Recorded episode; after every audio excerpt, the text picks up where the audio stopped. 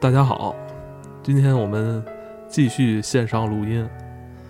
啊。这个上次我们线上录完之后，得到了很多这个听众们的喜爱，然后我们继续线上录音啊。目前这个阶段，大家还是呃尽量不要外出。但是我们知道，就在上一周吧，呃，基本上咱们全国各地也开始复工了啊，开始工作了。希望大家在这个上下班的路上啊，就是尽量还是呃。保证这个戴口罩啊，注意这个安全卫生，勤洗手。没办法，你说这个再怎么有病是吧？就是你不是还是得那个工作嘛，是吧？这个嗯，对。今天想给大家呃介绍的这么一部非常优秀的作品《怪医黑杰克》。呃，这部作品的作者手冢治虫先生，呃，也是日本非常重要的一位漫画家。其实手冢治虫对于我们中国人来说啊，其实并不陌生。我们知道，在呃上世纪八十年代啊，就是咱们国内引进的第一部日本动画片，就是手冢治虫的这个《铁臂阿童木》。当然啊，我这个年纪其实小时候还真没看过，可能因为当时太小了。当时就是比我大的那些大孩子啊，七零后。啊，像金花这样的，这个他们看完之后 就跟我说说，哎呀，这个这个太太厉害了，这个这个这个用了很多我当时听不懂的形容词来来去跟我讲这个铁臂阿童木。当时我记着我应该还没上学呢，这个动画片啊挺厉害，这个讲的跟我我们看的国产动画片不不太一样，咱国产动画片啊以这个古典的居多，这个日本动画片啊就就带了很多这种科幻的色彩。嗯，之后呢，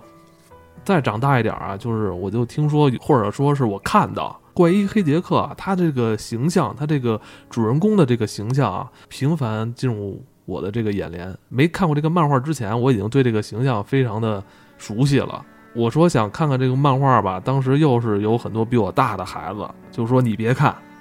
说怪医黑杰克啊，这这太瘆人了，这个这里边这这一恐怖漫画。然后我说行吧，那我就别看了，我胆儿也小。像金花这种比我大的孩子就跟我说：“你别看这，这不能看这个。”我说得了，这个我又错过了。其实啊，我真正去看这个怪医黑杰克，也真是成人之后了。这个怪医黑杰克以及手冢治虫对我来说啊，就已经成为了我，呃，在小时候不明白的东西，长大之后吓唬我的东西。在我十八岁之后，二十多岁的时候才开始看他的作品。这个就我小时候还真是看的漫画，阿童木我也没赶上啊！你别那个，别别，我没有七零后，我也不是七零后。确实阿童木那会儿太早了，我应该是阿童木时候我们家还没电视呢，所以所以也没有赶上。然后我看的最早的手冢治虫的作品还真是这个怪医黑杰克，而且在我们那会儿看这个漫画的时候呢，这不叫怪医黑杰克。秦博士，对，还叫怪医秦博士呢。就后来现在说那个是当初的往盗版给翻译的啊，就是当初看的是，当时翻译我们小时候一直管这叫秦博士，因为那个其实最早时候香港那边的很多翻译喜欢给这些国外的作品加入一些那个就是中文的中文的姓氏，你知道吗？嗯，对对对对。然后呢，其实那那会儿就是。最早是真的不知道这是手冢治虫的作品，以为真的是一个这个这个特别小嘛，那时候以为是国国产的，那那会儿也分不清楚，其实，嗯，对，以为是一个画的就真是一个姓秦的这么一个博士的事儿呢，嗯，然后那个最早看的这个这个，呃，看的是漫画还是书的，然后一上来的几几集就比较震撼，对吧？一上来就就一会儿也也也会提到的，像那个什么那个人脸疮，然后那个那个那个。那个包括他身边那个小小女孩，这个叫什么皮皮诺可的这个诞生什么的，嗯，确实有点瘆人，有点有有，确实有点害怕。而且我皮肤一直不好啊。你小时候没有比你大的这些六零后去跟你说这部漫画特别恐怖吗？没有，我小时候没什么朋友，就是就是自己，啊，就可能去哥哥家，哥哥家那儿有一本，就赶紧给拿出来翻翻。我觉得就如获至宝。主要是我小时候皮肤就就不好嘛，我看完那个人脸疮真的特别害怕，我一直怕自己身上哪块长出个东西来。我小时候就是比我大的孩子，他不让我看这个漫画。你们就是不是院里吧？院里是不是一群人 对，聚一块儿？不让我看，真的真的就比我大的那些七零，就比我大五六岁的那些就是大孩子，就说这这你们不行，你不能看这个，这太太吓人了。没没有没有没有，有没有教唆你看 DNA 什么的？哦，对，他说 只让我看什么电影少女，都是都是好哥哥，你这都是好哥哥，对。然后那个对，其实我们最我最早是从这儿开始看的，后来呢，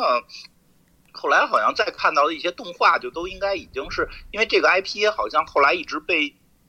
被用的还比较多，比比较这个这个呃，算是这个手冢老师的一个非常著名的 IP，所以被利用率也很高。后来。呃，很多作品里边都他们都来客串，就是他都出现过客串，包括呃，这个形象已经成为一个怪医符号，就是就是就是就是在动漫界的医生的符号，还有很多其他老师的作品里边会借用这个形象，所以这个应该是动漫界的这个第一医生第一人。嗯，完了，好像啊好像你刚才说那个有一个叫怪医灵吧，是不是？好像我看就也也是讲的是他跟那个跟那个女主之间做了个手术，然后给他安了个什么东西，那个没看过啊，我只听人讲过。是是有是有，而且后来我们在看的一些版本的那个怪医。这个黑杰克应该都不是手冢老师的作品了，就是那个版权可能是留下来，就是就是就是二次就是再次创作的。这个里边的版权情况不太了解啊，但是从画风啊或者什么一看，就应该已经不再是手手冢老师自己那个创作，但是他自己也创作了特别多，自己也创作了特别多。我我遇见我那我接着说了啊，嗯我那个遇见的时候是特别逗，是我们小时候啊，家里边有一盘录像带，我那时候都不知道谁是手冢，也不知道谁是这个 Black Jack，我只知道有一个叫《四神奇》的这么一个台版音译的一个动画片儿。那动画片儿呢，讲的是四个小动物，有一个外星生物来之后，给他们一人发了一片叶子，他们就能变成一个人形状的，然后他们就通过这个。呃，吹拉弹唱，然后走上了这个演演绎的这个生涯。但是这个过程当中呢，他们其实一直要找自己的一个这个在战时失散的一小伙伴儿。就在这个过程中，然后他们就是遇见了一个机器人儿，那机器人儿特别厉害，但是那机器人儿其实倒没有什么。但是我后来发现，他那个机器人儿是呃，他爸爸是想让那他自己的儿子一直从军，结果他儿子不听他劝，非得要从医，然后就走了。然后他又重新造了个机器人儿，这样不听他话了。结果那真儿子一来的时候，看这形象，我后来看那个怪医 Black Jack 的时候，发现这俩人形象一模一样。这个我才那天才回忆起来，那时候才知道说这个就是怪医秦呃怪医这个 Black Jack 的这样的形象。其实后来也通过查找一些其他的东西，我才发现这个手冢老师好像特别喜欢把自己这个每一个作品之间的这些角色互相的串着使用，有的就是到这儿去串一下，有的到那块串一下，有的是在花絮里边串一下。他好像本身也特别喜欢干这个，但是这个 Black Jack 这个角色好像本身在他自己作品里面客串的这个频率好像还比较高。当然，这个具体我其他的也没有太多的看过，至少我看那个四神奇的时候发现这件事儿，当后来觉得还挺有意思的，因为没见过吧。然后包括我后来看这个动漫的时候，看这个怪医这个 Black Jack 的动漫的时候，会看到它里边有一个那酒吧有一大爷，那大爷那形象也是在那四神奇里边，他们那反叛军那个。领袖的那个角色也是那样，就长着两撇大胡子，一大爷，一模一样。那手中那手中老师画大爷都那么画。嗯，对，反正那个还真是挺小的，那个得是我我如果记得没错的，应该是八几年的时候，我们家录像带里边当时收录的这么一个电影。那时候跟金花我们还一块看过那个，还挺有意思的。那那四神奇还挺好看。看的。对，那动画片也挺有意思的。对，但是它是个电影，它还不是个短片的。所以就那个时候其实是第一次，就现在回忆起来那是第一次，但当时是不知道的啊。那时候我有一个哥哥叫金花，他不让我看那个这个怪医 Black Jack，是说这个太血腥。我我就简单了，我就前两天知道的啊。前两天你们跟我说有这么一事儿，然后说让我看一下，我就看了。但是这个形象建的时候就非常早了，这个形象小时候基本上小学就见过这个形象了，但是一直不知道这个形象代表的是什么身份。也是就是最近，然后我有一哥哥就是金花老师跟我说说你看看这个吧，挺好的。我说那我就看一下啊，我一看确实挺刺激啊，确实挺刺激的。后来发现有一。后来发现有一个故事，小时候看过，就是人面疮那个，也就是人面疮那个，也是因为当时学校里边有人带了这个漫画，然然后就、嗯就是有人特意在那儿折了一个角，说你看看这个特刺激，我就看了。后来我发现确实挺刺激的，呃，我觉得这个我看完了以后啊，嗯，因为我看了几本了，看了几卷，我觉得都挺不错的。我觉得呃，黑杰克这个形象呢，他就是医生界里的这个卫斯理啊。首先呃，不合群儿，对，没错，是他对吧？就说话老横横怎么横怎么来。啊，对对对，然后那个，但是他跟卫斯理不一样，就是卫斯理本身就有钱，他的钱呢都是呃，就是找人要出来的，因为嗯，他这个出一次诊，反正收费挺高的，就是嗯基本都是几百万起步。你要看他只要几十万，那说明那个单位是美金啊，嗯或者或者是这个英镑之类的这种这种的。呃，总之是一个特别有个性的，就是跟我们理解的那种传统形象的大夫完全相反的那种性格。黑杰克这个形象啊，其实在我后来看的时候，他确实有一种那种侠客的这种性格在里边儿。嗯其实虽然他是对病人收取很高昂的这个医疗费用，但是他这里边又有点这种劫富济贫的感觉，是吧？其实他对穷人，呃，是收的钱很少，而且其实有些时候也也不会对那些就是善良的穷人 说说去收多少费用，但是他对那些他有的对他对那些有钱人真是也是往往死里宰啊！这个，而且他好 像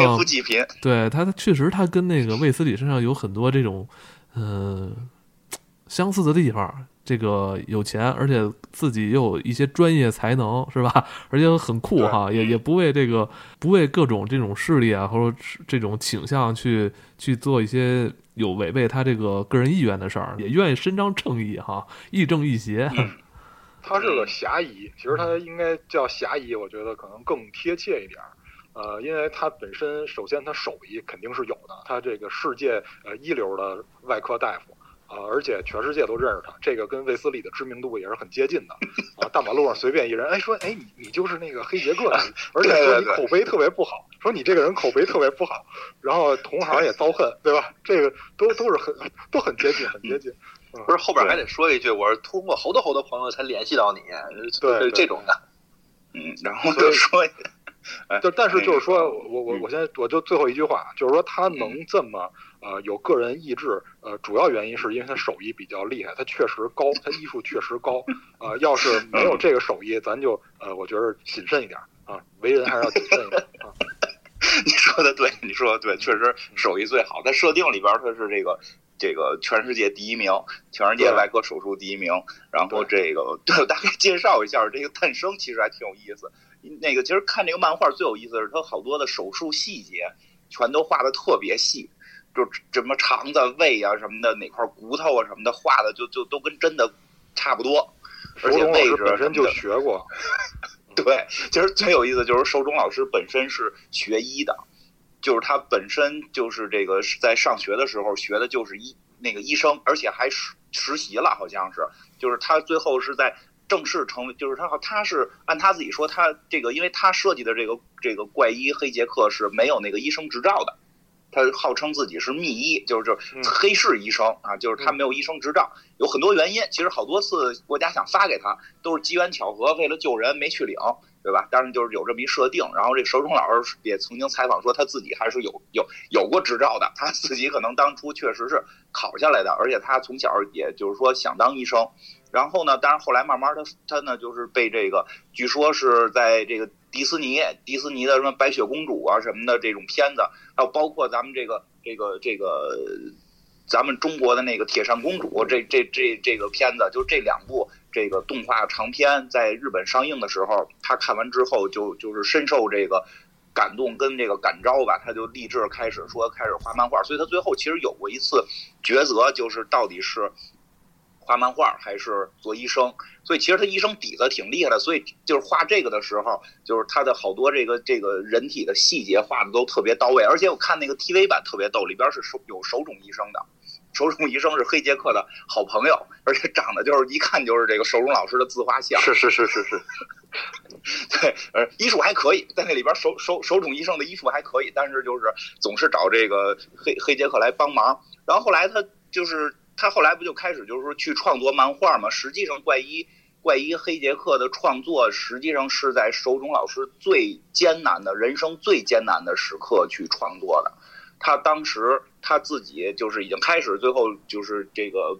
不做医生了，开始就要去做漫画了，对吧？然后去做漫画之后，呃，这个。有了自己的公司，但是他不太善于经营，只主要是善于画画，不善于经营。据说好像赔了三亿多吧，就就赔钱赔的特别狠。虽然每部作品都卖的特别好，但是经营特别不好，赔了三亿多，然后欠欠了三亿多，反正。然后在这个时候，他就有一个这个这个周刊就又再次约他的稿，然后让他创作这么一个。作品，所以他实际上是在人生低谷的时候开始创作的这个怪医黑杰克，就有时候人就是说会在这个这个这个，呃，情绪受到压抑的时候，创作力会更爆发嘛。据说原原计划这个作品只有四只有四卷还是四集啊，就是很短，结果一画起来之后就。就就就是这个这个这个效果特别好。据说开始画的时候，就是目标就是把之前你作品里的人都给拽进来，都都能露一脸啊，就就就有这么就商业性可能比较强。但是呢，说手冢老师在这里边创作这个的过程当中，突然找到了一个新的灵感也好，或者说新的方向也好，他实际上是以这个怪医黑杰克的这个视角，他劫富济贫，他对好多人要很高的价，他对一些穷人反而可能就是要一碗面。对吧？而且其实他对于好多穷人也要高价的时候，他他他那个高价，他是让逼着你自己去重新审视自己的自己的人生，就就就。就是就是你的生命跟价，就是跟跟价值，你再怎么去对比？他有的时候会用这种方式去刺激好多病患，包括也会提到就是人的求生欲等等这种。它里边本身做了好多这种上面的思考。其实更另外一方面，他对于很多社会是有很多这个这个这个思考的。像他自己采访的时候，他自己说过，他说其实他觉得整个就是他创作怪医黑杰克的时候，实际上是表达了一种对现代道德观的一种看法。他认为现代的道德观，这是他的原话说的，只不过。是，呃，只不过是一层掩盖事实的虚荣阴霾，就是所以这部这个原漫画其实还特别刺激，呃，当然了，它在转成动画之后，就是实际上我们现在好多能在很多这个平台看到的动画就会更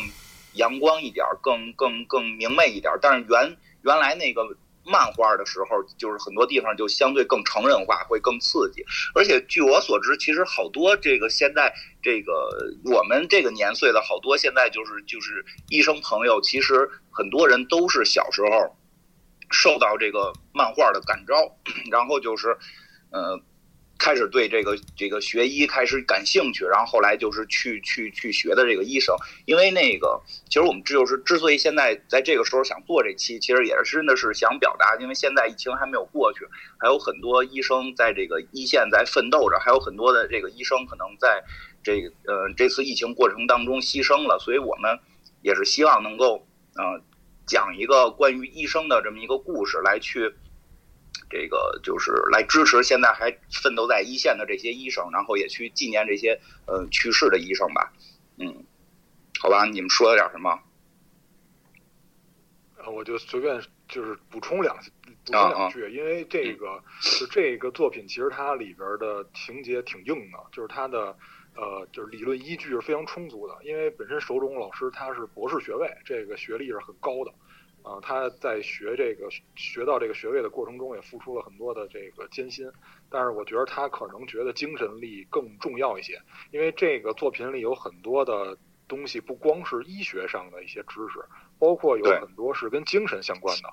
就是你要咱咱不说那些玄学上的东西啊，就是你你就愣说精神对身体有没有好处？我觉得是有的，最起码内分泌什么的你不会失调，因为有很多人他精神上的疾病会导致身体各方面机能导导导致一种衰退。那我觉得心情还有精神力对人的身体健康是有帮助的。那在这部漫画里也是得到了一个体现，所以我觉得就是黑杰克这个医生呢，但但是我我我。想说什么呢？就是请大家别太片面的去看这个形象，因为黑杰克这个形象不是光一个角色，他若干个形象揉到一起的一个形象，他是一个这个行业里边的一个呃上限，就是他是一个医生行业里的上限。你你千你千万别觉得这个这是一个真人或者怎么样啊？对对，不是啊，他是一个上限啊，他是一个上理论性存在的一个角色。对对，因为你说这还真是，就是因为我记得好像看是说那个采访他。就是说，他曾经去哪个大学，是一个医学大学做过演讲，就有人指责过他，说你这里边好多都都不是真的。然后他说：“他说我们漫画就不都是真的，我们漫画本身就不都是真的，我们是为了表达我们一些这个这个情绪啊什么的，里边是有很多虚构的创作。确实，它里边有些病都是虚构出来的，因为，怪医嘛，他整天给你弄一堆这个这个这个正常的普通病，就就就不对吧？这就对，所以很多都是奇怪的病。所以那个就就是呃，C 老师先讲一个我们刚才提了半天的这个、哎这个 入怪怪医黑杰克入门篇，对吧？这个这这算入门篇吗？反正我我看的时候啊，这真我我就是嗯，对我我我跟蛋挞都是对这个印象深刻，而且我也是因为这一部就是这一话看完之后，对这个片儿就就对这个漫画就觉得特别棒，嗯，那也巧了，我这个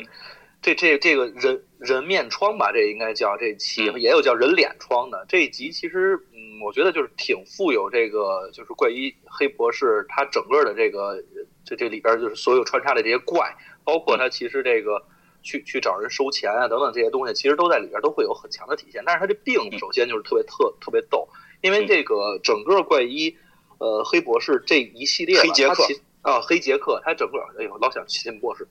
这个黑黑杰克这一系列，其实他每一集都是用一个呃案例或者说是一个病例来去带的。这一集就叫做这个人脸疮。这故事一开始啊，其实就讲他们在这酒馆里边，这个怪医黑博士跟他们那几个就是周围的这个他这皮诺可呀，还有一个就是脑袋上戴一个补丁那小孩儿，还有就他们几个在那儿说，哎，说这个最近你看那，等会儿啊，我先说一句，你看你讲的这是 TV 版，脑袋上戴一补丁，那个是三眼童子，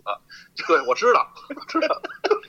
那里边全都是角色，包括那大爷嘛。我说反叛军的那大爷也在呢。对对对，就这帮人坐那儿一块儿就聊天，说我们最近看见一案例，然后不是一个案例，是有好多案例。就是你知道吗？这人啊，长疮长到严重的时候能长到什么程度？这疮啊，能长得像一个人脸一样。曾经就有一个小孩儿，他在这个河边的时候不小心砸死了一只蛤蟆，这蛤蟆毒啊侵占到他身上了，结果他肚子上开始长脸，长了一个蛤蟆脸。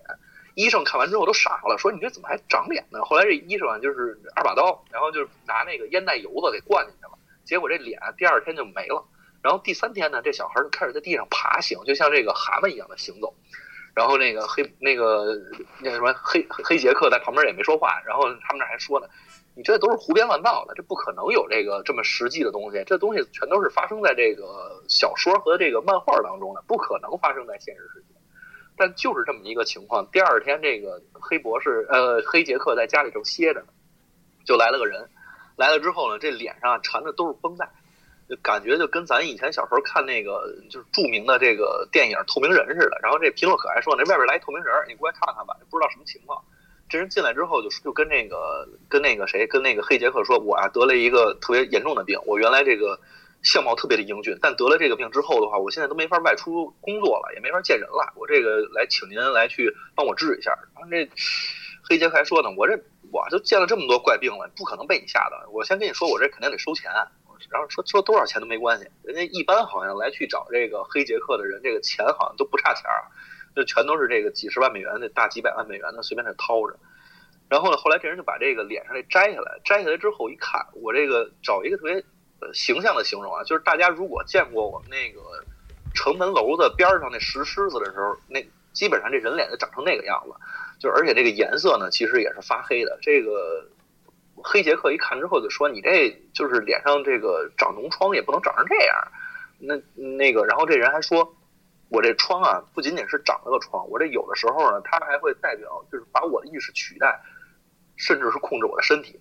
这个黑杰克听完之后，其实也没有说什么，就说：“赶紧做手术吧，反正你也有钱。”然后就给他推到这手术台上去了。但做手术的过程当中，他在那检查呢，这个病症就犯了。犯了之后呢，他整个的这张脸就变成了另外的一个表情，不是刚开始那人的表情了。然后，不是且这个力气也变得特别大，一下就把这个黑杰克给推开了，说：“这个我就想跟我的这个祭主啊，就是有此一生，我们就是这个也就一生就这么相伴着下去了。你别给我切除下来，我不想被切除。”然后就把他推开了。然后呢，这黑杰克，我以为我刚开始以为这黑杰克能反抗呢，但是好像并没有任何的反抗，就被打晕了。在这过程当中，还把这个谁？把这个皮诺可好像给吓吓晕倒过去了，然后但是呢，这个病症也很快的就过去了啊，然后所以他们就很快的又变成了那个正常的人。这个时候他们说就继续这个手术。这个时候我觉得发生了一幕特别逗的，就是因为这个皮诺可晕倒了嘛，然后这个黑杰克一看说：“哟，这个我这个助手，因为皮诺克好像是所有的手术当中，如果没有其他的医生的情况下，基本上是作为这个黑杰克的一个主治，呃，这个这跟他主要配合的这么一个对象，其实就是他刚才助手给他递手术刀啊，给他去带装备啊等等这么一个角色。但是他一个人肯定是完成不了手术的，所以这时候他拿起了电话，给医院打去了，然后打去那边拿起电话来就是：哎，你好，黑杰克是？然后说是。手肿手肿医生，我这边需要您来帮我做一下这个，呃，这个这个这个助手。然后这个这个形象啊，应该就是我们特别熟悉的这个手肿老师的这个形象。然后他到了这块之后，一看到这个也都傻了，说这没见过人长疮长在脸上，还长成这个样子了，这太奇怪了。然后嗯，之后他们就开始做了这个第一次的这个切割手术，呃，这个这个整个把这个脓疮啊就全都切掉了。但切掉之后呢，这个他不是得把脸缠起来吗？得过些日子才能去看呢。等再摘开的时候，这个发现这个疮啊，不仅仅是没被切除，因为刚开始这个切完之后，你能看清楚的看到，那个人脸上全都是这个缝合的线，并且这个全都是这种嗯正常人的皮肤。这过程当中，他们其实劈完这皮之后，那个手肿手肿医生还那说呢，说这人这脸怎么这么眼熟啊？好像在哪见过。大家没当回事儿就过去了。当拆线的时候，包括这个拆纱布的时候，拆完之后发现这个疮啊，不仅没下去，而且又长出来了。长出来之后的话，并且这个又是犯了这个病症了，犯了病症之后就力大无穷，就是说我必须得走，因为这个黑杰克说，我既然收了你钱，我还得把你那个全都给切掉，就就就反正两个人这个相互扭打在一起吧，然后最后这个黑杰克又用其他的方法把他给弄倒了，因为这个还有麻药啊，还有什么的，反正弄倒之后呢，又给他绑在床上做了第二次手术，做了一个完整的这个切除，切除之后的话，这个病患确实是好了，而且这个。就是反正都已经就给了钱了，然后就回去了。回去之后呢，啊，没给钱，抱歉，没给钱，是回去了。跟那个黑杰克说了一声：“您您啊，过些日子您上我这儿来取钱，我呢这钱没带在身上，我您到时候过两天我给你打电话。”黑杰克就让他回去了。果不其然，过了几天打电话了，一打电话呢，说我这在这个山间的一小屋，人家自己过来就行了。这个黑杰克也没想到，嗯，这个时候这个谁皮诺可其实也说，我一直觉得这个人啊长得好像特别像从哪儿看见过的一个人。然后呢，他就是跟着这自己的直觉，其实也钻上了这个这个这个黑杰克的一个车，跟他一起就去了。去了之后到那之后啊，这个黑杰克还跟那个病患两个人刚开始还在叙了叙旧，但是这过程当中呢，然后这皮诺可其实终于想起来了，这人是在哪看见过，他是在那个。看报纸的时候，之前在一个小犄角旮旯里边看见过，曾经有一个这个连续的杀人犯，他的这个长相其实就是现在他们治的治疗这个病患。这个病患当得了这个病之后的话，也没法上街去再去行凶了，因为他可能是一直利用自己的这个美貌吧，然后这个诱杀这个一些年轻的女子，可能是这么一个环节啊，因为并没有详细的一些交代，那只是说这是一个连续的杀人狂。因为这个谁，因为这黑杰克已经见过他了，所以他其实也是策划了这么一次，把他给诱导过来，然后也准备在这块把他杀掉。当然，这个故事的最后的话，肯定是把这个这个人给生呃给给给给给打败了。但是打败之后呢，其实又发现他脸上的那个脓疮又长出来了，长出来在他临死之前，然后他马上就要死了，又长出来了。这个时候，这个黑黑杰克说：“我知道这个疮是怎么着的一个病因了。这个疮啊，是他的一个良心。”当他这个良心发现的时候，他这个疮就会长出来。其实不让他去做这些行凶作恶的事情，让他其实能那个就是就是销声匿迹。所以呢，这个时候这个这个黑杰克也决定把他的这个重新，因为他从从双崖上摔下来之后马上就要死了，所以这个黑杰克把他重新救治了回来，让他接受了这个法庭的这个裁判。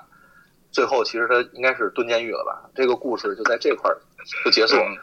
但是反正过程还挺有意思的，是因为 TV 版真干净啊！你你们那个漫画版是有各种各样的桥桥段是吗？嗯嗯，你讲完了吗？讲完了。我大概跟你说 漫画版吧。我跟你说，确实这黑杰克我还是就是就是没事儿的话看个 T TV 版也看看个没问题。但是你要是说想刺激点儿你看漫画版，有有有因为那个漫画版里还提到那个。不是说那个我小时候比我大的那个。孩子都不让我看的，对吧？说这这太恐恐怖的漫画。那会儿我第一次说接受到“恐怖”这两个字，就是跟这漫画有直接关系。嗯，然后呢，就是那个，因为开始他讲案例的时候，他并不是在酒馆里讲的，他就直接就是给你看出的医学案例。一个是说日本小孩那个长青蛙那个，案例讲了，他还讲了一个外国人在腿上长了一张脸，然后呢，那张脸呢，就是会跟那个主人说话。对，然后脸慢慢就长在膝盖上，就开始有个疮，没注意，后来越来越大，越来越大。哎，这疮怎么长得越越看越像个人脸呀？结果长得就就真成了一个人脸，有鼻子，有眼，有嘴，然后再长长就开始说话了，就跟主人就开始说话了。然后主人就特别崩溃这件事儿，哎，主人就忍痛拿刀给拉掉了，剜掉了这块肉。过了一段又长出来了。然后最后这主人崩溃了，就就自杀了。然后这个这个是前头介绍的一些案例。然后这后头这这个出来，你不是刚才讲了做两次手术吗？就是在那个漫画里，第二次手术是是，就是黑杰克拿枪给他打死了。就这个确实 TV 版里面是没有的，直接上枪，直接拿枪崩他，就是就是做完手术脸马上就恢复嘛，他就好像大概已经知道，就是这事儿跟可能跟精神有关什么的，就让他觉得他死了，你得让他觉得他他这个死死掉了，然后然后就这么做出来，然后最后的结尾是就是他们就是确实是把他给骗到这个乡间，整个故事里边没有那个皮诺可，然后那个把他骗到乡间要要就要杀他嘛，要杀黑杰克嘛，然后黑杰克跟他搏斗的过程中最后摔下去摔死了。摔死了之后没有再救活就死了，然后那个那个就是他他他摔下去之前不是已经那个人脸疮又长在自己脸上了吗？对然后最后最最后黑杰克就明白了，就说的哦，你这个疮是你的良心，就是你你让它长成你这个良心控制你的身体长出这种疮，他就不能上街去行凶。然后最后那个长着疮的脸跟那个博士就是跟那个。大夫就说谢谢你什么的，然后那个疮就慢慢从他脸上就消失了，然后那个英俊的脸又出现，然后就在山间里死掉了。啊，那等于 TV 版是在后边续了一段，就是对把他给救了，然后又变成一个特别丑陋的脸，然后接受法庭的判判决。对对对，其实其实这个对，就是那个我大概说一下，就是刚 C 老师说的那个。说的那个皮诺可，其实其实这俩故事，我觉得应该是相对连着的，因为那个就是本身在这个就这个哎，就刚才说半天也没说这个黑杰克长什么样。这黑杰克其实特明显，就是大家即使说没看过这个故事，就是说你看到这个形象特别容易认出来，就是这个这个头发呀，就是这个日日日本那种男主角头发就都好多滋楞着的，一半 是黑的，一半是一半是黑的，一半是白的。然后脸上有一道大疤，如果是彩色版的话，它的那个就是就是那个疤，把那个脸分成大瓣跟小瓣嘛，那个小瓣是黑色的，大瓣是白色的，那个都是跟他后边故事是有关系的，就是他小时候也被那个炸碎过，后来是被缝补起来的，然后脸上那那那那半拉黑脸是他的唯一的一个好朋友，是一个。这个黑呃黑人和日本的混血好像是，然后那个所以是黑色的，然后移植给他。他后来去找过他朋友，他朋友后来是参加了环保组织，被当地的那个军队给打死了，嗯，就就还挺惨烈的。然后那个就是这个人脸疮这个情况，还应该那个没有现实中没有吧？这个这个蛋蛋老师经常经常关注这个柳叶刀的蛋老师有过记载吗？真正的人脸疮有过吗？没有，那都是所谓的有，也都是巧合，除非是那个伤疤成心拉成那样的。我觉得，我觉得人脸疮这个作品很好的一点就是他那个桥段后来被搏击会给用了啊，因为因为这个黑杰克呀，一直以为那个人是这个人格分裂。他觉得 是那个窗的那个声音也是那个人自己装出来的，是人格分裂，所以他觉得我把你个人格杀掉，你那个窗不就消失了吗？对，他用了这个方法，这不就是搏击会最后那个吗？他自杀把为了把皮特崩死了，对吧？所以我说这个，他不得不说，就是很多桥段其实呃，可能电影和这个文化作品，它漫画什么，它都是相通的。都对，是。哎，不过说起来，就是说实际上长疮有可能会长成。就就就很奇怪的一种形态，就是那个能长出鼻子眼睛来，但是至今没有记载过说真的长出一个脸能说话，就是应该好像是说那个我忘了具体叫什么了，是呃，因为有两种病，就是其实就是跟那个皮诺可是能联系的，实际有两种病，一种病叫寄生胎，一种病好像叫畸胎瘤吧，好像人脸疮是类似于畸胎瘤，就是人的一部分的那个细胞发生的一种类似于。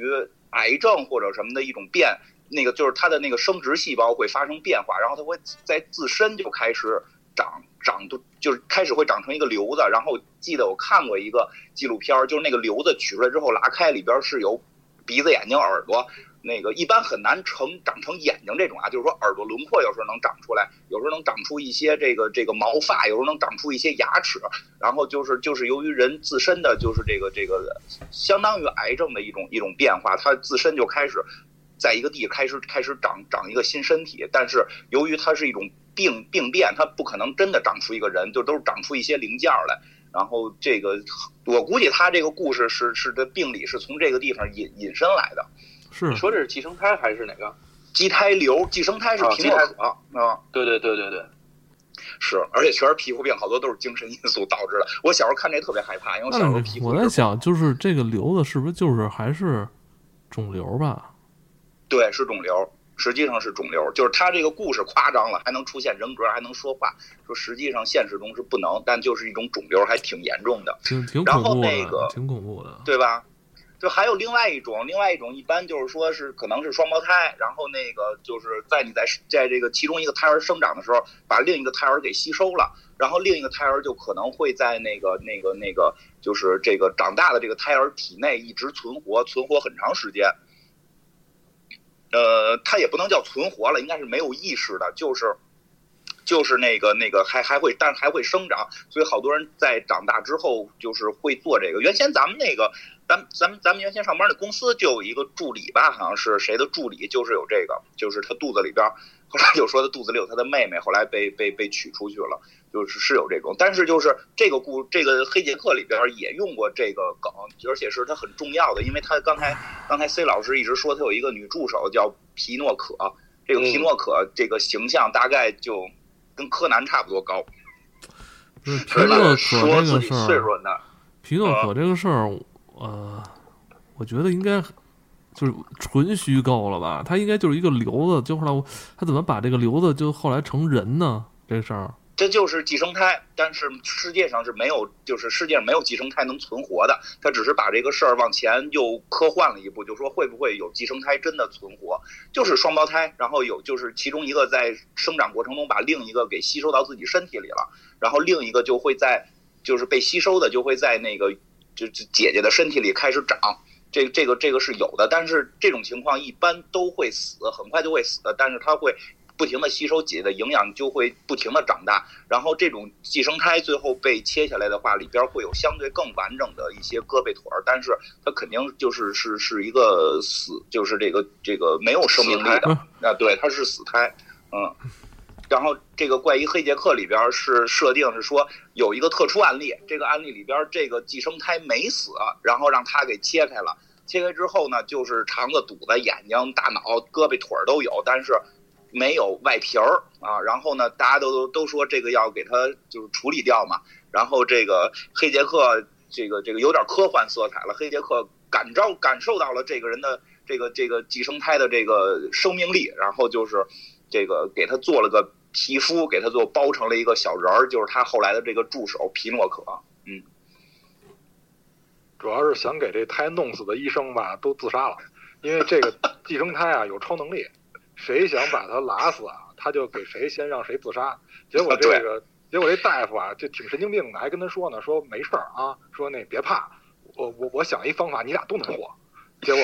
就是这皮诺可就没让他自杀，结果这大夫还挺好，给他做了个身体。因为他发现这个胎里边有大脑，这个是最关键的。嗯，啊，他不是光有四肢，他还有大脑，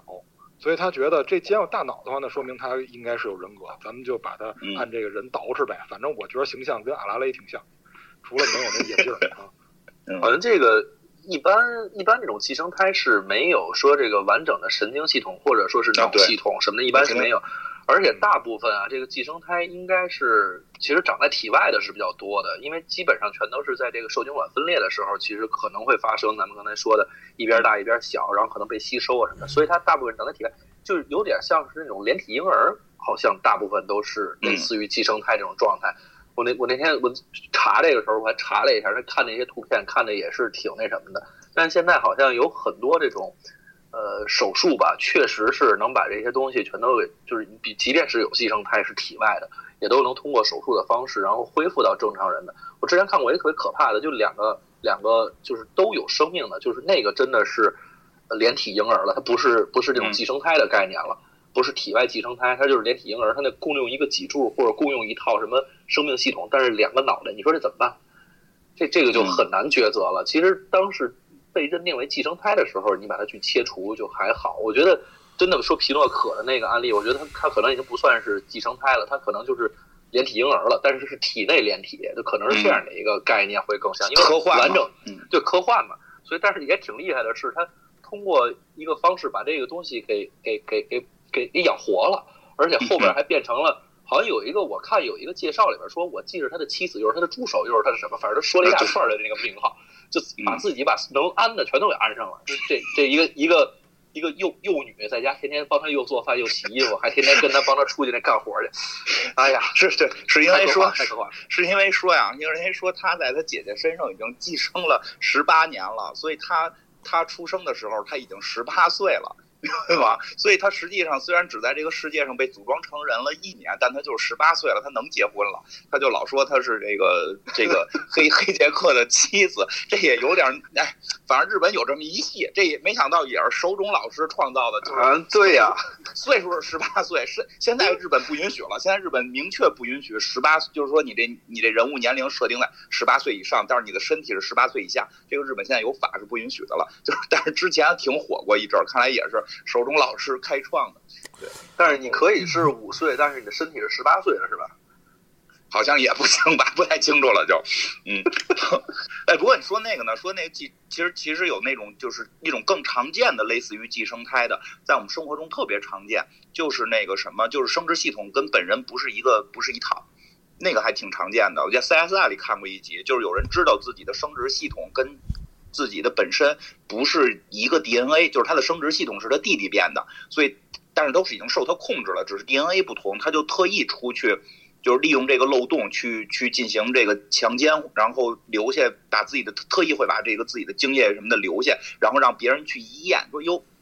我拿到 DNA 了，然后怀疑到我的时候，一验我的 DNA 不是一个，说就是得找你兄弟，就是整个那一案子就一直在找他兄弟，直到最后发现他没有兄弟。然后我记得国内前一段也报过一个，就是这两口子，这孩子去去那个 鉴定 DNA 去了，结果一鉴定不是不是不是这个爸爸的，是叔叔的，可是他没叔叔啊，就大家特别不明白。然后后来就有医生出来就解释了，说就是因为你的那个生殖系统可能当初是你弟弟的。弟弟不是裤子里的吗？弟弟在裤子里 本身上半身跟下半身是俩人儿，对，就这种情况，实际上这种情况是比较常见，是吧？所以那个但老师老说嘛，他有时候用上面的脑下思考，用下面的脑思考是有道理的，因为是俩人儿。是我有一大寄生胎是吧？整个整个下半身都是寄生胎啊。他还特意强调一下大，对，然后但是嗯我跑步不累呢是吧？下半身跑我不累。哎，不过好像是有一种说法，说我因为我记得这里边好像也有一集去讲嗯说那个人体的那个叫奇美拉，呃，当然它它不是一样啊，它有，嗯，我忘了是不是这里边讲的了，就是说有一种叫奇美拉现象，因为那个奇美拉本身就是科学神话说有这个什么狮首羊身蛇尾，嗯然后的神兽，他就说这人体本身就是多种不同的 DNA，你有的时候其实可能 DNA 不是你验出来就永远都是这么一组 DNA，可能有四种 DNA 不同的，就是最最罕见的哦是说一个人身上可能有多种不同的 DNA 序列。有有这种现象，但这种现象其实，在我们现实生活中是非常非常少见的。但是你刚才说那个，可能就就人家钻了这个漏洞了嘛，人家用这个漏洞，然后去进行翻案。CSI 好像就是说那个，就是奇美拉现象是吧？嗯，应该是，嗯，嗯，就是这个这个这个黑杰克这个故事是非非常多的，就是光是这个手冢老师本身的漫画就。就是画黑杰克就画了特别多，后边又延展过特别多。后来其他的，我看我看现在有很多其他的这个这个作者，这个这个也也在继续的去画黑杰克的故事。然后我还是讲一个他早期的一个故事，叫这个呃六等星，也是他这个我觉得初期比较相对比较感人吧。我觉得他的故事挺挺挺有意思的，就是都是就是一个一个小短片嘛，刚开始艾文说的似的，跟这一集一集这个这个这个单元剧似的。然后呢，它没有特别强大的，就是至少在前头它没有特别强大的这种情绪的起伏跟刺激冲动，但是都是有一种就是缓缓到来的这种。这种感觉，这然后但是呢，就还挺温馨的。这六等星讲的就是一上来这个，呃，黑杰克跟这匹诺可跟他的这个助手兼太太兼等等吧，这个当然黑杰克好像没没没没承认过这个是他太太，但是也没否认过。然后呢，就是这个看烟花啊，就看烟花，呃，这个看完烟花呢，回家路上，这个皮诺可就就就就是反正就跟这个。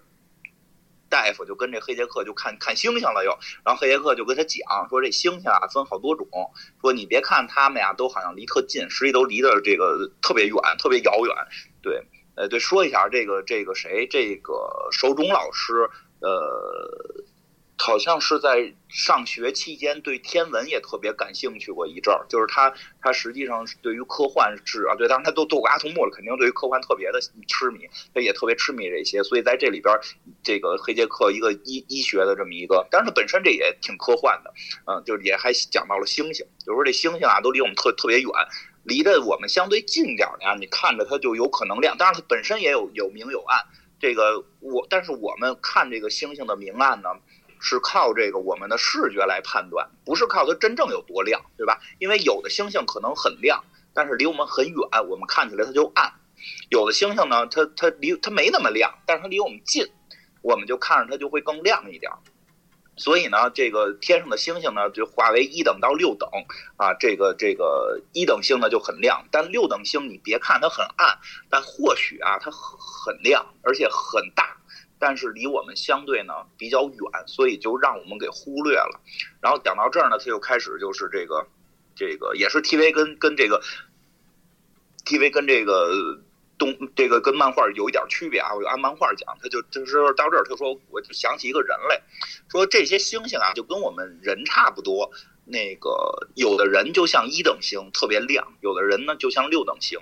然后呢，那个好像匹诺可那意思就是，那这个做人就得做一等星嘛，不能做六等星嘛。他说那也不一样。我给你讲一个朋友，就是我我见过一个一个人，说这个有这么一个医院，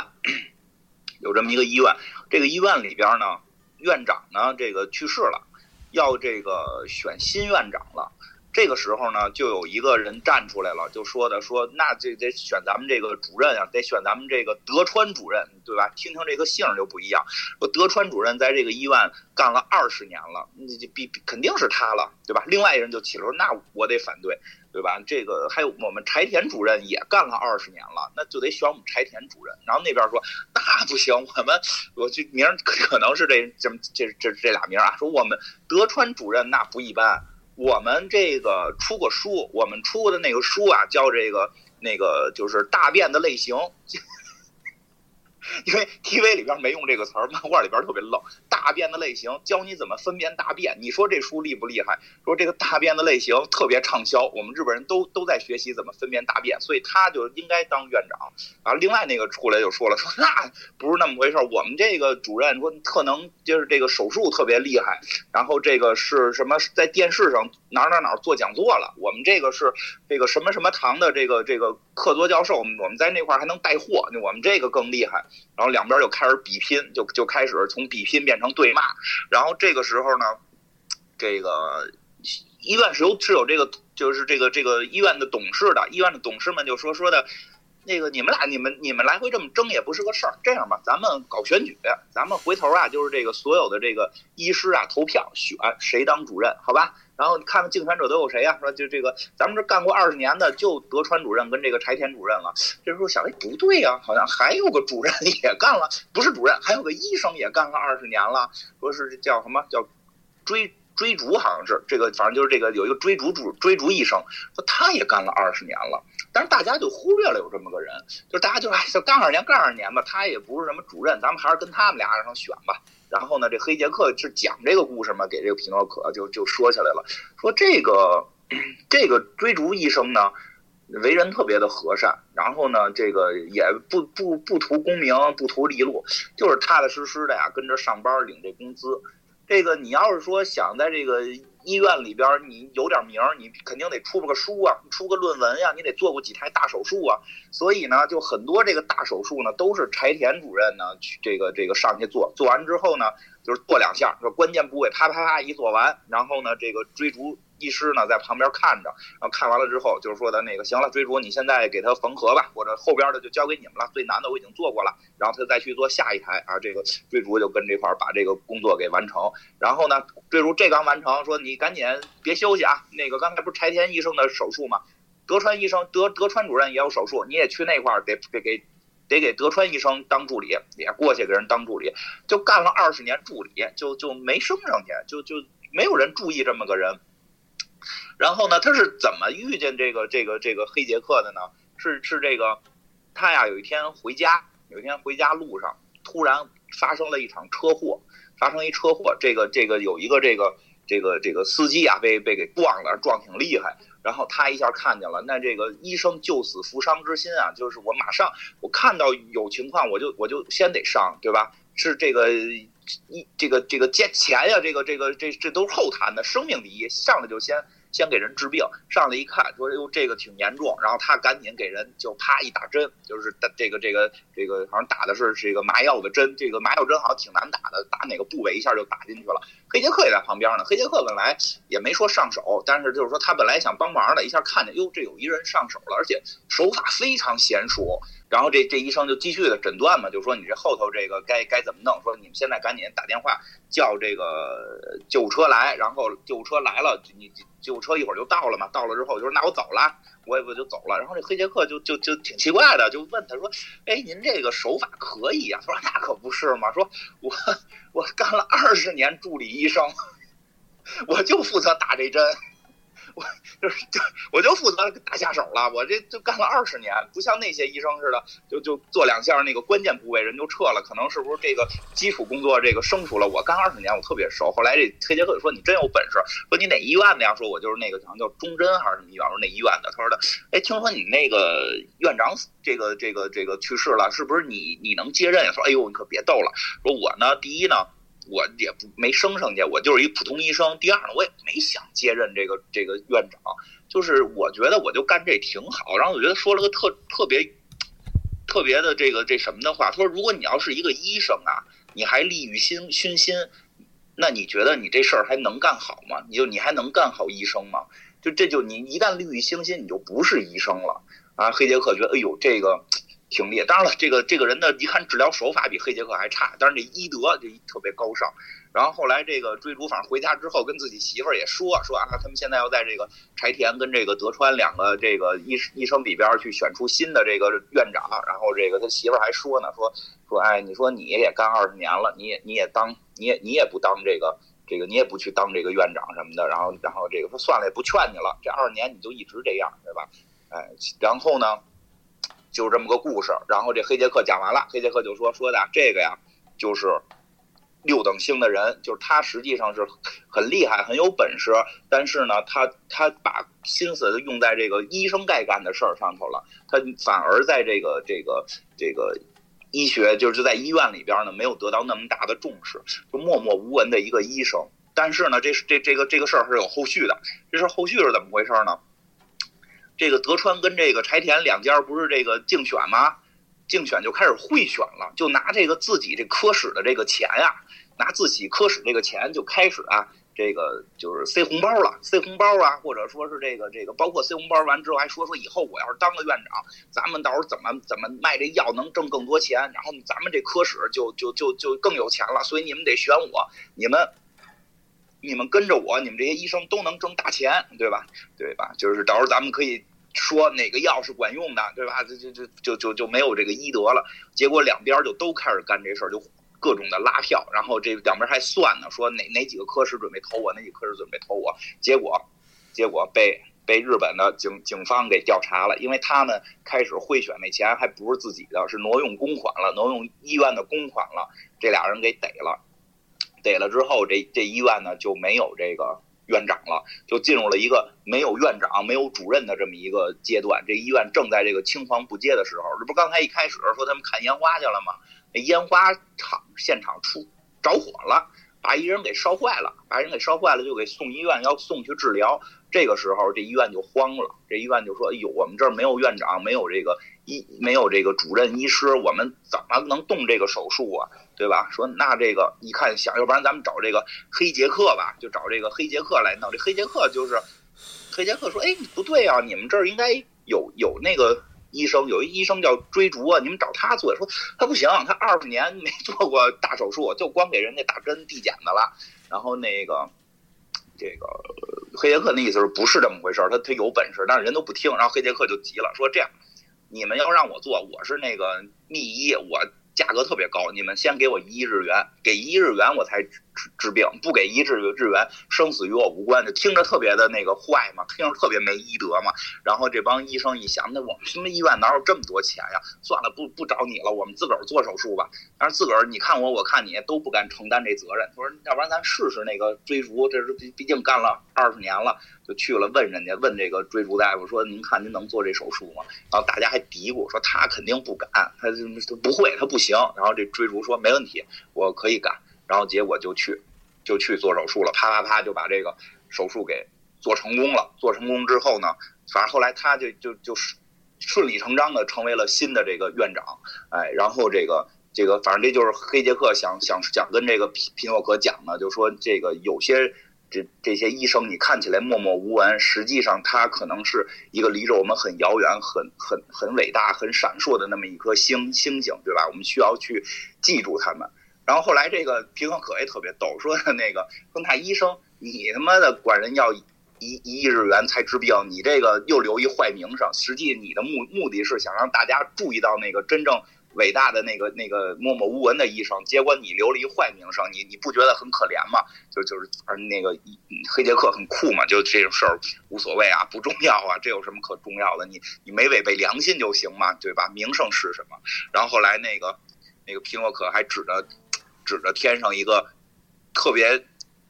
反正一颗一颗星星就离着其他星星特远，说你看医生，你就像那颗星星，你很亮，但是你离所有星星都很远。说而且但是那颗星星周围有一个伴随着它的六等星，那个就是我皮诺可，我就愿意伴随着你。然后这个这个黑黑杰克还问他呢，说的你不觉得六等星不好了吗？他说觉得嗯，其实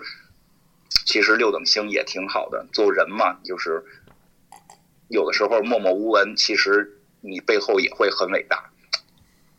行吧？我觉得这故事真真的真的还挺感人的。就是太多的时候，我们越去去看到是一件大事儿，是一个伟人。其实很多时候你会看到，有些真正更让我们感动的人，是那些跟你我差不多的普通的人。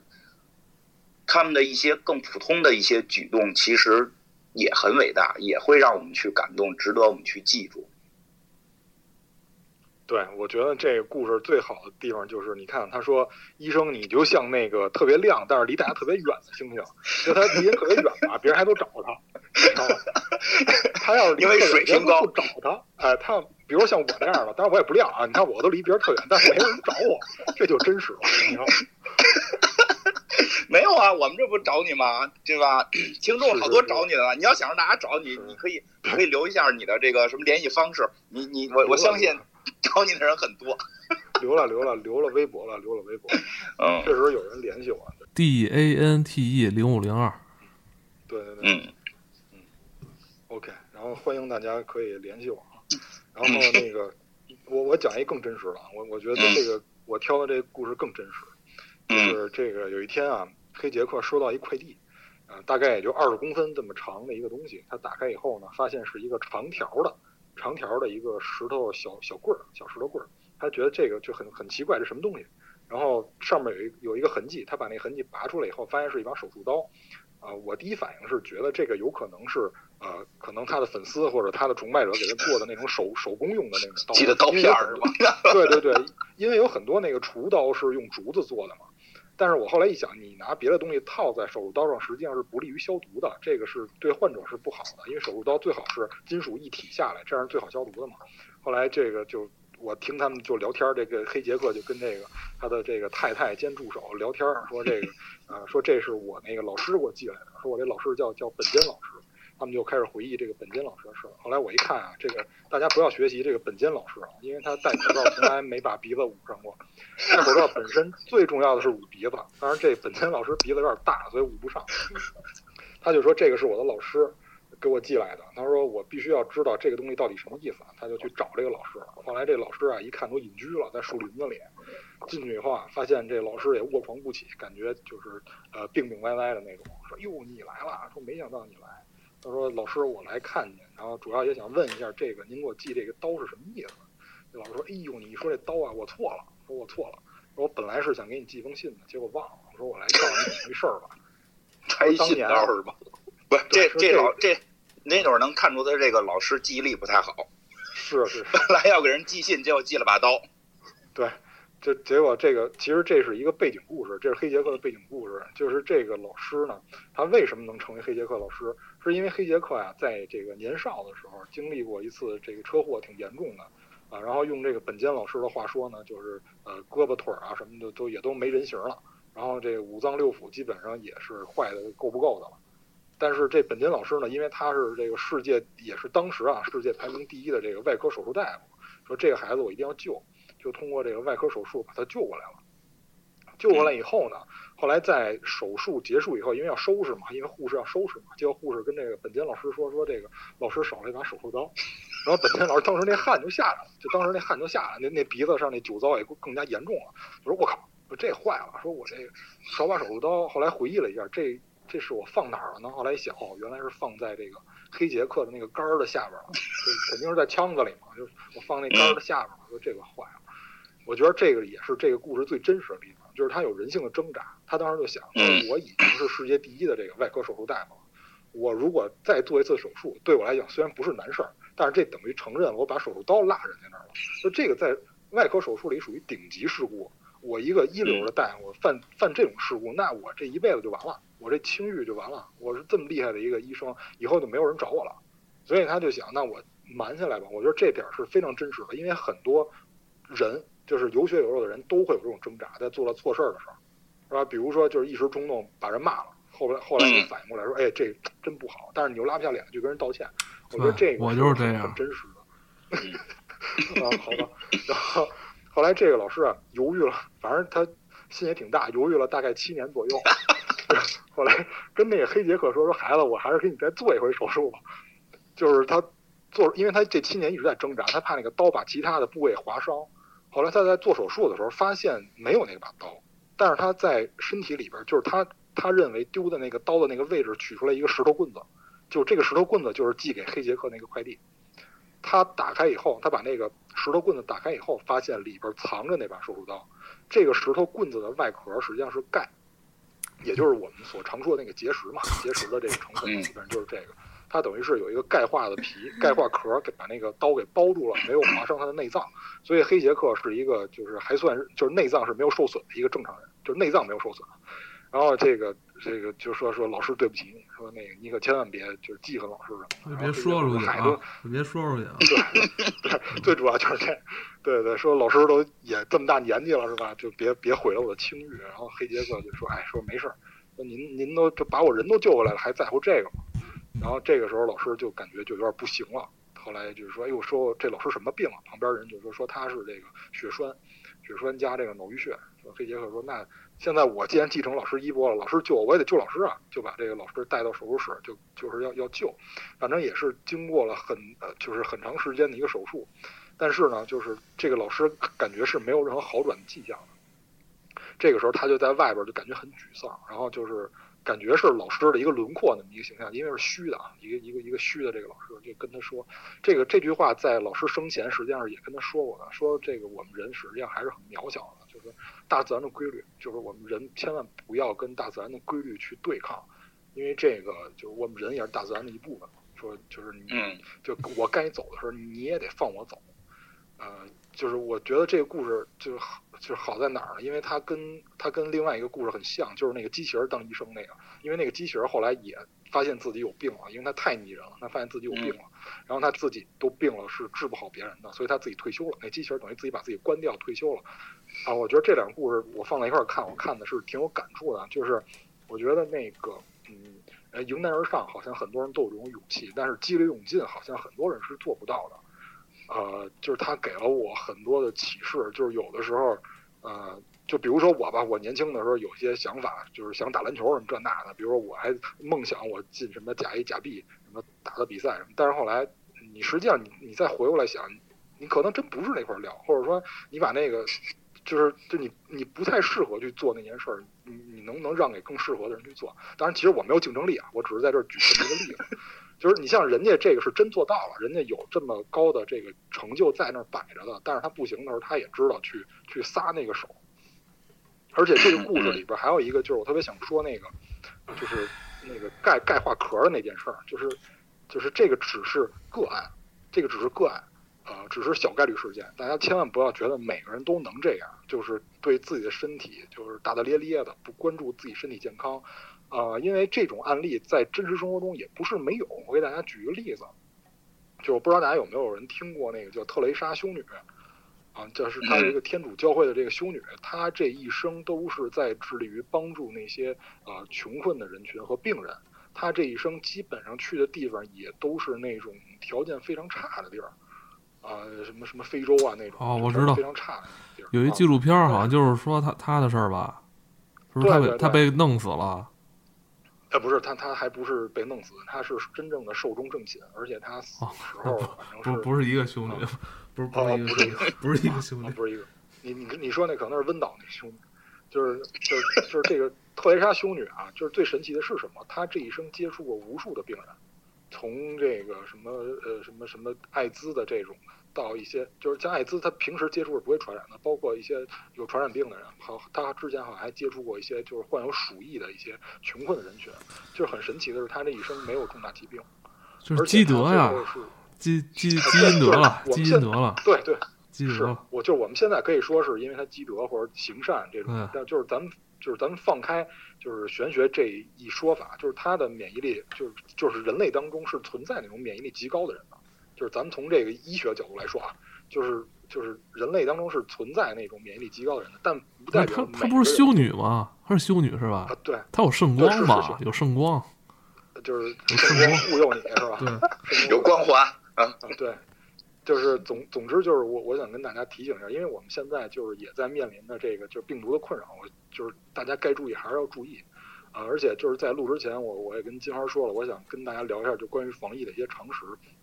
啊，我我大概说一些就是通用的啊，我我我不我不特指某一个地区或者某一种类型的病毒，我就说一些通用的，就是防疫首先分两种，第一种是我们个体的，就是微观的防疫，就是大概说一下我们个人的这个免疫系统实际上分三部分的，呃，我就尽量用大白话说，就是第一道防线实际上就相当于你屋里的大门，呃，第二道防线就相当于你卧室的小门，第三道门实际上就相当于这个纱窗，我一个一个来说，第一个其实就是这种。就是外皮，说白了就是皮，呃，皮呢它是可以，呃，抵抗大大部分的，就是能够入侵你体内那些有害的微生物的，啊，这是你的第一道防线，这也是唯一一道你能看见的防线，其他的再往下说，你你就很难看到了。这个第二道防线呢，实际上就是这个，呃，叫做先天的免疫反应，啊，先天免疫反应主要是是什么呢？是这个。呃，由一些免疫细胞来完成的，比如说我们常见的，我就还是啊，我主要说常见的，一种比较常见的就是这个炎症，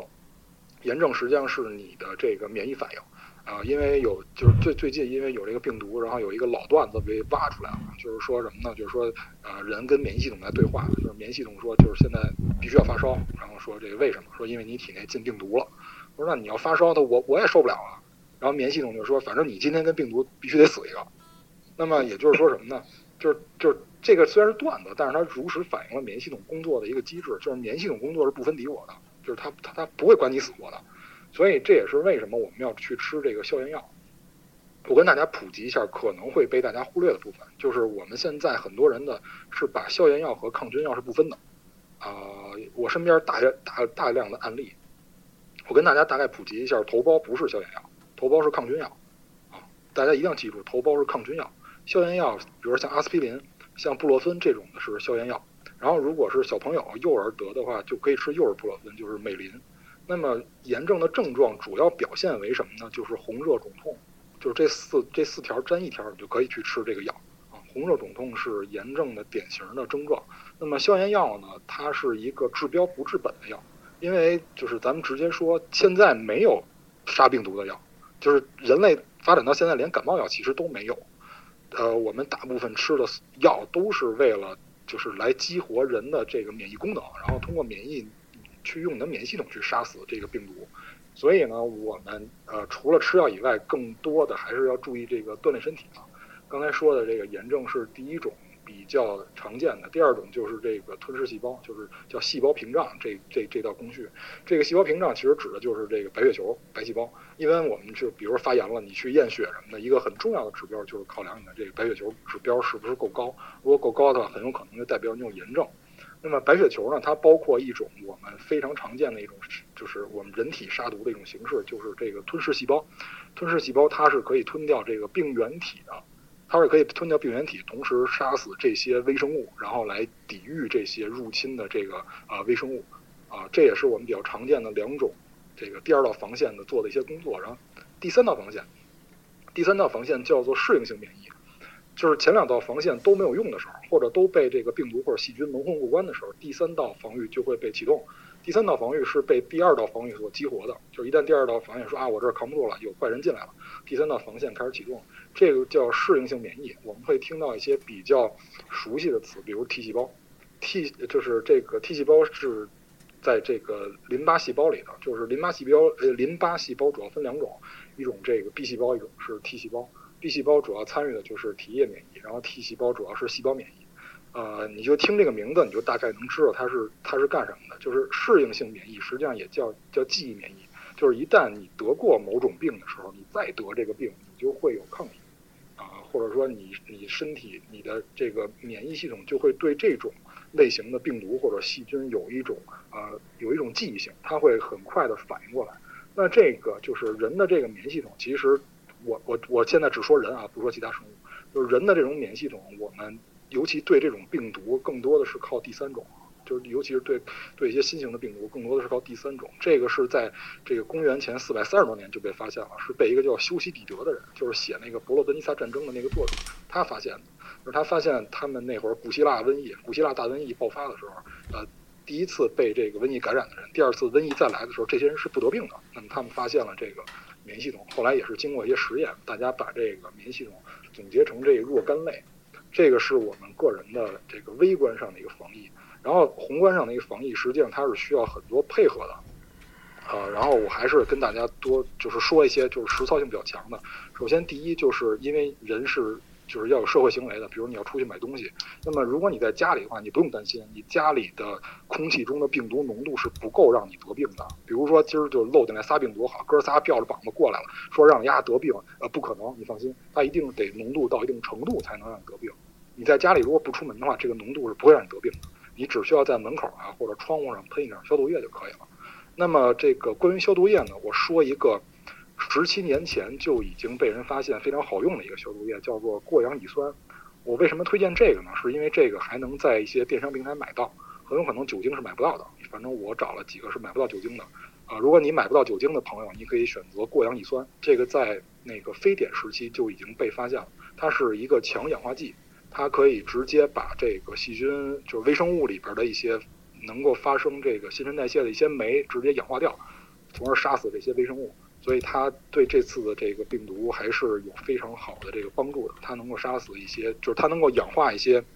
这个这个酶，就是这个病毒里边那些物质，然后到达一个杀毒的这个效果。啊，这个是我们个人要注意的。然后，如果你出门的话，就是之前也说了，一定是要戴口罩，然后护目镜能有的尽量有。然后我说一个大家可能会被忽略的，如果你有外伤的话，如果你有外伤，一定切记要把它包住，这这个很关键，因为有很多这个我我看到的医护人员，他因为长时间戴口罩把那个脸磨破了，这个其实对他们来说是很危险的，啊，一定要尽可能的就包裹住，不管你用这个创可贴也好，还是其他的膏药也好，一定要贴住，啊，然后就是。就是两米之内，就是人跟人之内，就是人跟人的间距两米之内是一个危险区，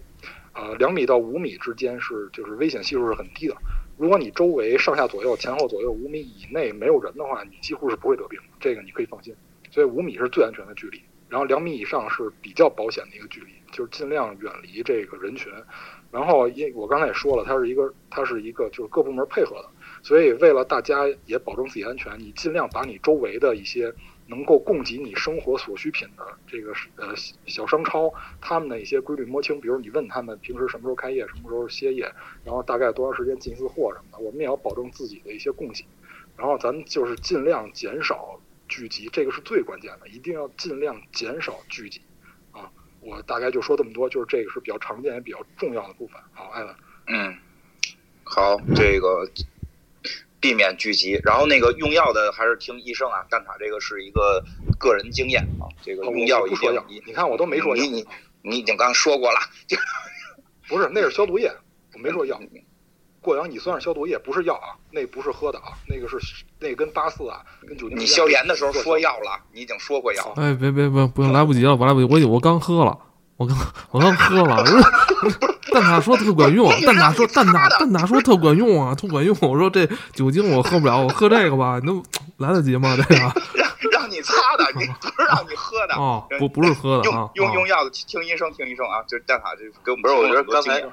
刚才蛋挞说完之后，我觉得金花你别出门了，你要不然你就你你得缠成透明人儿，你才能出出门。你知道我的，我确实免疫力、免疫系统，第一是皮肤，我就是这上边有点问题，但我内在免疫力很强，我内在免疫力可能弥补了这个，这就是黑杰克里边那个理论，就是就是人这个是很奇妙的，总有东西能，就是求生欲什么的，生生命的这种能能能弥补，能弥补。我跟你说，天放心，天那个天天我跟你说，金花啊，就骚高闷壮，她绝对是能活到最后的人类。我跟你说，没有他是这确实天天那个在身体里边触发那个什么细胞因子风暴，然后就外边可能会有点血，但是我正免疫力极强。正经的医生其实也大概说过，说我的皮肤就是确实对于很多病毒的免疫力会偏弱，但是还好，都是说整个内脏器官现在去体检都还比较好。不过刚才咱俩说那个挺有意思的，那个前去年前年有那个有一个日本动画叫那个《工作细胞》，不知道你看没看过？就全部都是拟人化的讲你这些，然后是什么掰细胞跟人谈恋爱，然后有什么。那里边还真有，就是病毒，有有有这种这个病毒，有细菌，有有什么的过敏什么的，就是它分好多级，每级是一个人的身体的那个反应。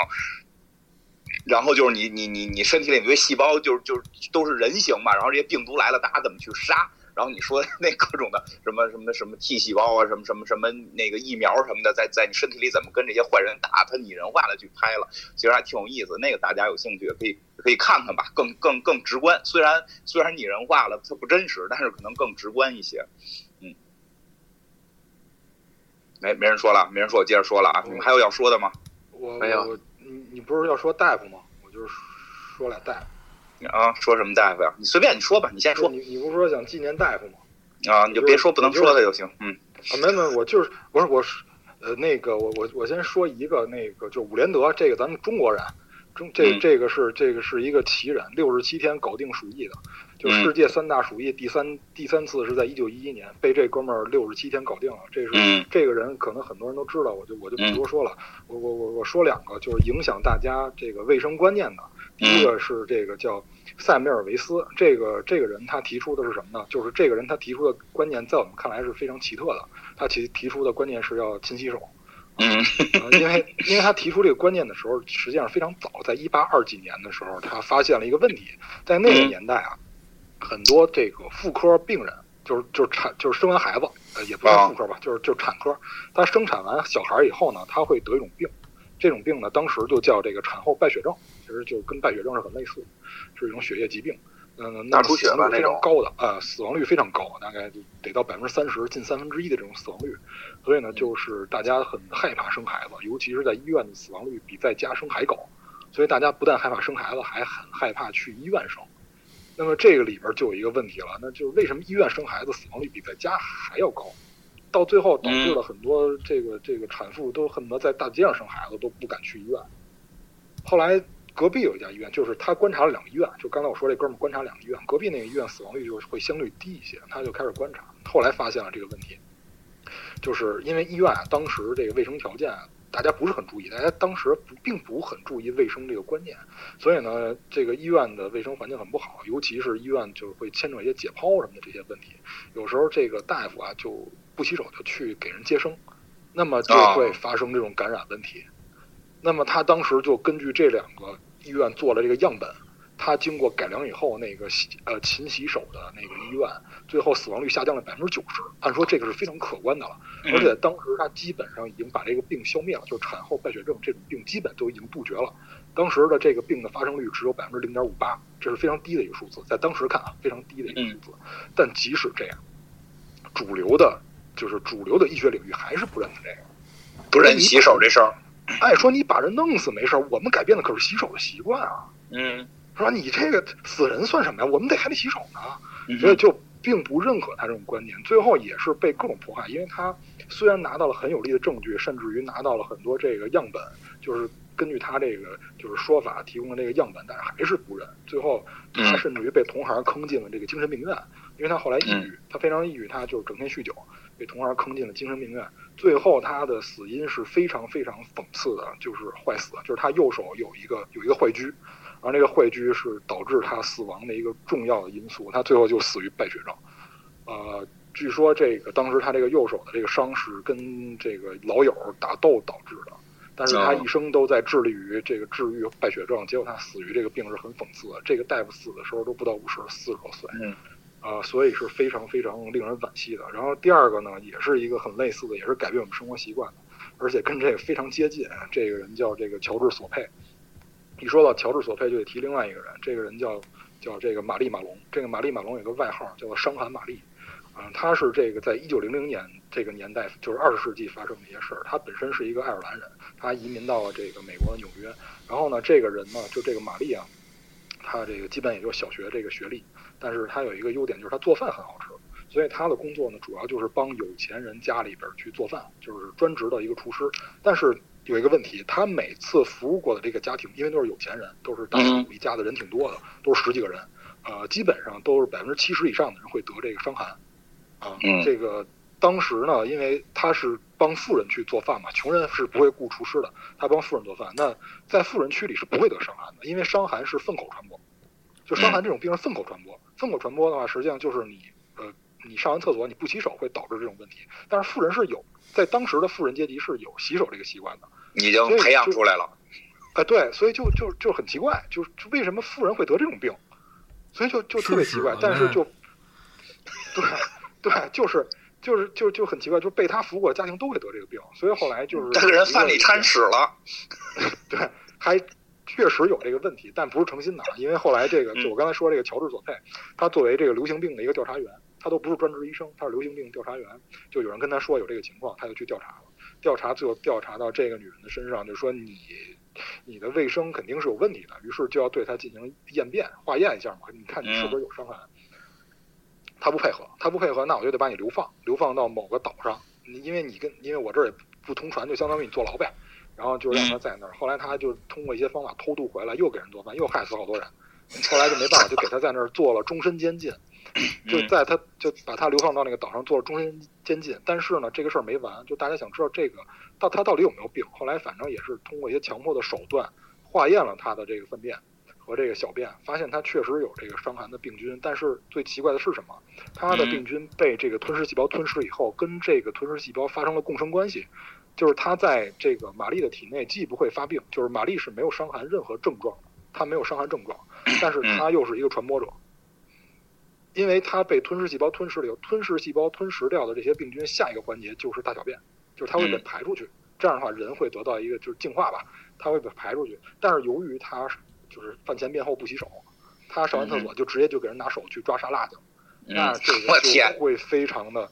啊，这个就是这个记录上就是这么写的，就是他上完厕所，甚至于直接用手，因为我我们可能用筷子去拌沙拉，他是直接用手拌沙拉，就拌的匀嘛，有味儿嗯。可能，所以就是就导致了很多人得这个伤寒。但是当时这个病最好的是什么？没有流行起来，没有流行起来的原因就是因为大家勤洗手，就是那些嗯得病的人勤洗手。所以你看，就是我们去隔断这个疾病的传播是非常重要的。也就是说，我们先从自己做起，不要去跟大家去多人的聚会，就是 对，只要没有必要，不要去多人聚会，就是隔离这种病。它真的因为这个病毒嘛，最后就是两个方向，要么就是烈度越来越低，啊，就烈度越来越低，传染性越来越强，就是对你生命没什么威胁了，甚至于能给你定生了。但是它传染的很快，但是不会导致你有什么症状。还有一种呢，就是它烈性很强，就是你夸这有人一感染，啪两分钟死了，他也死了，他传染不出去，就这两种情况。所以我们在中间如果做了阻隔的话，这个就是病毒其实没有什么可怕的，因为这么说吧，人跟病毒打那么多次仗了，有一回病毒赢了，咱都诞生不出来。嗯，所以就是呃，心里就是你也别太害怕，因为你别到时候因为这个憋出别的病来，就真的得不偿失了啊。对因为心情别确实跟免疫系统是挂钩的。对对对，是别别憋出别的病。然后呢，另一方面就是开始节目一开始，艾文也说了好多这个听众朋友可能已经这个这个返工了，对吧？这个这这个返工了，不代表复工啊，复工复工反复工对复工了，这多危险一个词啊！复工了，复工了。这个复工不代表不代表疫情结束啊，这个还是该防范的要防范。什么时候大家说能一块儿再聚餐了？其实我们也都想着赶紧的，这个结疫情结束之后，我们也得在一块儿吃吃喝喝的，对吧？聊聊天儿，对吧？包更那个，我们还想在面对面的做节目，会会更更更这个顺畅嘛，对吧？但是呢，听这个国家的，对吧？这个这个听国家的这个安排，现在只是说的是返工，但是。这回说对了吧？对，返返工这个，但复工复工还是错了，复工。我这就平时平时以甲方他妈以以这甲方老让我们改，老老他妈得这个返工做东西。对，说错了，复工复工复工。这个这个虽然现在复工了，但是还是要一定要注意，一定要注意。像那个就是家里人也有这个复工的，我就都就是他们都是在办公室，还都要戴好口罩什么的。这个这个。做好做好这个保护措施吧。反正尽量，如果必须跟人接触的话，尽量保持两米以上距离，你的传染风险就降低特别多。嗯，对，这个是两米，拿一尺子，拿拿尺子量一下。然后那个还是刚才节节目一开始说的，就是我们也想用这期节目来来去这个表达我们对于医生这个职业的这个这个这个尊敬吧，这个。现在很多咱们的听众，就是咱们真的，咱们挺多听众会从留言或者给我留言，也发现也有很多是从事医生工作的，现在也都也有奋斗在一线的。然后那个 就是我们也希望以这期节目的形式来去这个献给大家。然后呢，其实另外一方面呢，就是反正现在微博上也能看到很多关于医生从这个这个。从这个疫情的这个开始的发现到后来的这个一线的这个工作，这个这个战斗啊什么的也很辛苦，能看到很多这种让我们这个真的会让我感动或者去 落泪的故事。但是呢，就是 也慢慢的会觉得这些东西有时候流传就是在这个互联网上去去大家去互相的转发什么的，互联网这个东西总让我觉得是一种没有什么记忆力的东西，它可能会让我们。又过不了多久，把这些东西可能就又慢慢慢的忘掉。所以呢，我就是希望我们去讲讲一些关于医生的故事，然后大家以后看到像黑杰克啊什么的，其实可能除了会想到手冢治虫老师，也希望大家能够回忆起这次，嗯，这次肯定我觉得对于很多人来讲，在人生中也是很重要的一个春节的这么一个节点，这么一次事件吧，然后也能够回忆起。这段时间，这个让我们值得我们去记住的这些医生，呃，然后呢，再有就真的是把这些，可能就是把现在我们看到的这些关于医生让我们去感动的故事，不如讲给我们的孩子，或者未来你们有孩子了，去讲给你的孩子，然后让这些故事能够让这些事情能够以故事的形式在我们的这个这个这什么口耳相间去传播吧，因为真的可能在互联网上它。很短时间，可能大家就就过去了。但是我相信故事的力量会让很多事情让我们一直都能记住。就是大家一定要记住，就是这个宏观意义上的防疫，不是大夫跟你点对点，是我们跟大夫一块儿去对抗病毒。大家一定要把这个想清楚。你也是这个贡献群体里的一个环节，因为西方很多的卫生习惯，就是因为这些病毒带来的代价太大了。所以它看起来很讲卫生，但那个真的是有必要的。对对对，一定要注意。对，这样我们还能减轻很多这个医生的负担啊，保证自己安全是最重要的。嗯，在家宅着，然后即使即使又上班了，下班了也回家宅着。我们跟这个医生一起共同的，呃，这个这个，就是对抗这个这个疫情。